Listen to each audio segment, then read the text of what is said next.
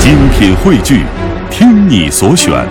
中国广播。 radio.cn。各大应用市场均可下载。听众朋友，您正在收听的是中央人民广播电台老年之声的《健康之家》。在每周二的这个时段，西子邀请您听著名茶文化学者余冠廷老师讲以茶养生。现在有一种新工艺，嗯，然后摊亮，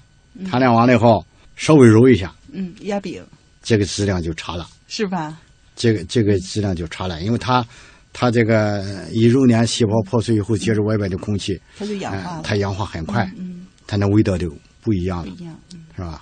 它这个是它慢慢慢慢发酵，它比较匀，嗯它这里边内含物质变化呢，嗯、比较均匀，哎嗯因此呢，它产生的那种这个味道啊，比较纯，嗯哎、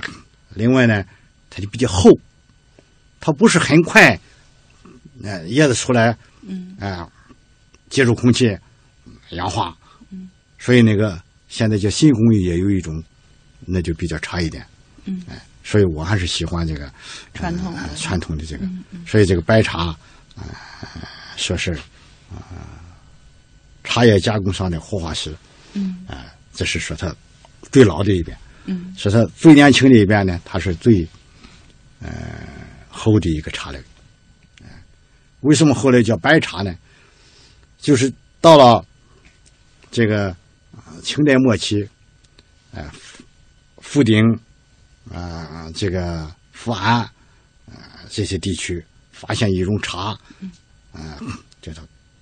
白毫茶。大白毫的那哎个，大白特毫别大，嗯有的叫福鼎白毫，嗯有的叫这个富安白毫，嗯呃，也统称它大白毫。它这个叶子出来以后啊，呃，长得很肥壮，嗯这个毫啊很多，嗯呃如果一干了以后，这个哎、白毫白毫皮身，嗯嗯， 所以它这种加工方法，如果说它不是这种加工方法的话，白毫它也就不看白不，到了，对，嗯嗯，白毫都没有了。它又是这种加工方法，所以它加工出来，你看那个白毫银针对，白白的，对吧？所以这 六大六大茶类，为什么它叫白茶呢？就是因为这个。嗯，因为民间不是有这种说法，说那个白茶一年是茶，三年是药，十年是宝。这个说法是有，嗯啊，嗯、这个白茶呢，这个当年喝呢，特别香，啊，嗯这个香气比较好一点，对，但有点寒。但吧是它不纯嗯，啊，它它纯和度差。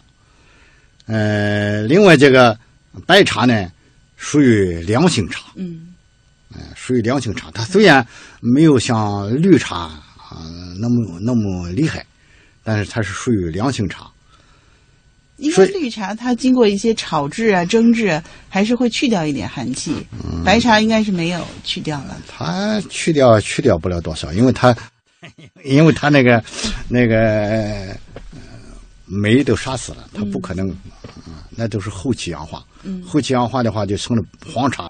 白茶呢，过去嗯、呃能够治感冒啊，能够能够治一些什什什么小孩儿什么什么呃湿什么疹子啊什么的。清热解毒嘛嗯啊，，清热解，它就是清热，它就是清热解毒。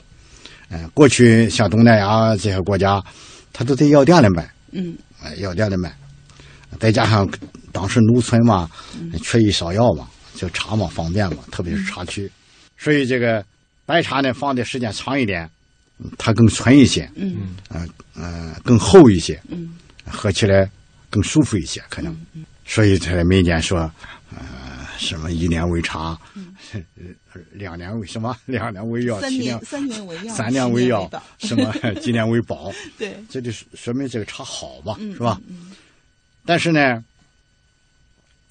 我还是因为茶就是茶，嗯药就是药，嗯茶不是药，药不是茶，嗯吃药不能喝茶，喝茶不能吃药，哎这是两个东西，特别是老年人，嗯嗯，对吧？对，茶，它是叫曝光性的，嗯是常年的、养生的一种饮料，嗯它绝不是药。啊嗯药是跋涉性的，是治病救人的，嗯针对性很强。这种药治什么病就治什么病。嗯你有这个病，你就吃这种药。茶不是，嗯，是吧？所以我们到药店里，啊，是凭方子，大夫开的方子对，抓药。嗯我们到茶店里 不是，我们是看茶嗯，买茶嗯，我喜欢什么茶，嗯我买什么茶。对，怎么说呢？人家说是呃光谱性的、嗯常年的健康养生的一种东西。嗯哎，白茶在东南亚国家很多是摆在药店里卖。嗯，我们这个白茶这么多年，为什么上不去？就是被当做药了。就是被当做药了。嗯我有病才去喝，就近几年嗯宣保健饮料宣传嗯才逐渐逐渐发展起来，嗯是不是？所以这个不能把这个茶当做药来宣传。嗯但是茶也是有一定的这个预防功能哈。嗯，茶呢，它是有对某一些病啊有这个预防或辅助治疗的作用嗯啊。譬如说，这个茶叶的这个呃抗辐射，嗯呃，过去我和他爸干的这个行业，这个辐射就很厉害。嗯那个时候我们我我也没研究茶叶，呃，我现在老提倡，像搞雷达的人多喝点茶。嗯，这个搞雷达的人辐射很厉害，对，辐射很厉害，多喝点茶，它就应该抗辐射。嗯啊，白血球它能够，嗯、不但是不会减少，嗯而且还可以上升。其实多喝茶就是之前我们一直聊的，说一个有一句话嘛，叫“预防重于治疗”哎对平时它平常有这个呃预防嗯啊辅助治疗的作用。嗯你比如这个癌症化疗，它也可以多喝点浓茶。嗯哎、除了吃这个呃生白的药以外，还可以多喝点浓茶，它明显的效果就很好。所以不是说没有这个作用，因为中国的茶在历史上深度发现的时候，首先当做药用的。嗯啊，深度尝百草而中七十二毒，后得图解之嘛，嗯是不是？首先是啊，当做药用的，然后到外传播也是当做药用嗯传播起来的。但是后来呢，终于由于医学的发达，医药的发达，研究出来了一种药可以治一种病，针对性很强了。刚才我说了，它有它有这个跋涉性，哎，那我有什么病就吃那个药了。那茶呢，它什么病都都可以有作用，什么病严重了，靠茶也不行。嗯，所以唐代那个呃陈档器在这个嗯《本草拾遗》里边就写啊、茶为万病之药， 万病之药，就说什么病都有作用。嗯哎、但是我们靠茶治病是不行的。嗯。那哎咱们再说说这个白茶的冲泡吧。其实于老，我真的是白对白茶特别特别的有感觉，因为我第一次接触白茶是白毫银针，然后真的很神奇，就是我发现它特别的耐泡，从早上起来真的是喝到下班那个再泡还是很有味道。当然，就是它需要时间了。白茶呢，呃，这几年之所以发展呢，呃，有三个原因。嗯一个原因呢，过去宣传的不够，现在宣传比较多，啊、这个茶率比较小，宣传也比较多。第二个呢，嗯，它有一个、呃比较好的口感，什么人都能接受，嗯它不苦涩，嗯它不它不很浓，嗯是吧？你这个其他茶你泡泡上嗯、半个小时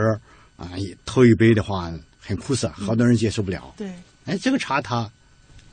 它不是这样，嗯哎，你泡个嗯、这个十分钟、二十分钟，嗯，你喝照样可以接受，对，它不苦涩嗯啊、为什么呢？哎，因为它茶茶叶的加工啊，细胞没有破碎，嗯哎，基本上是都是啊、完整的、嗯干燥的，所以它很冲泡啊，这个很不容易呃冲泡出来，也可以说耐冲泡，嗯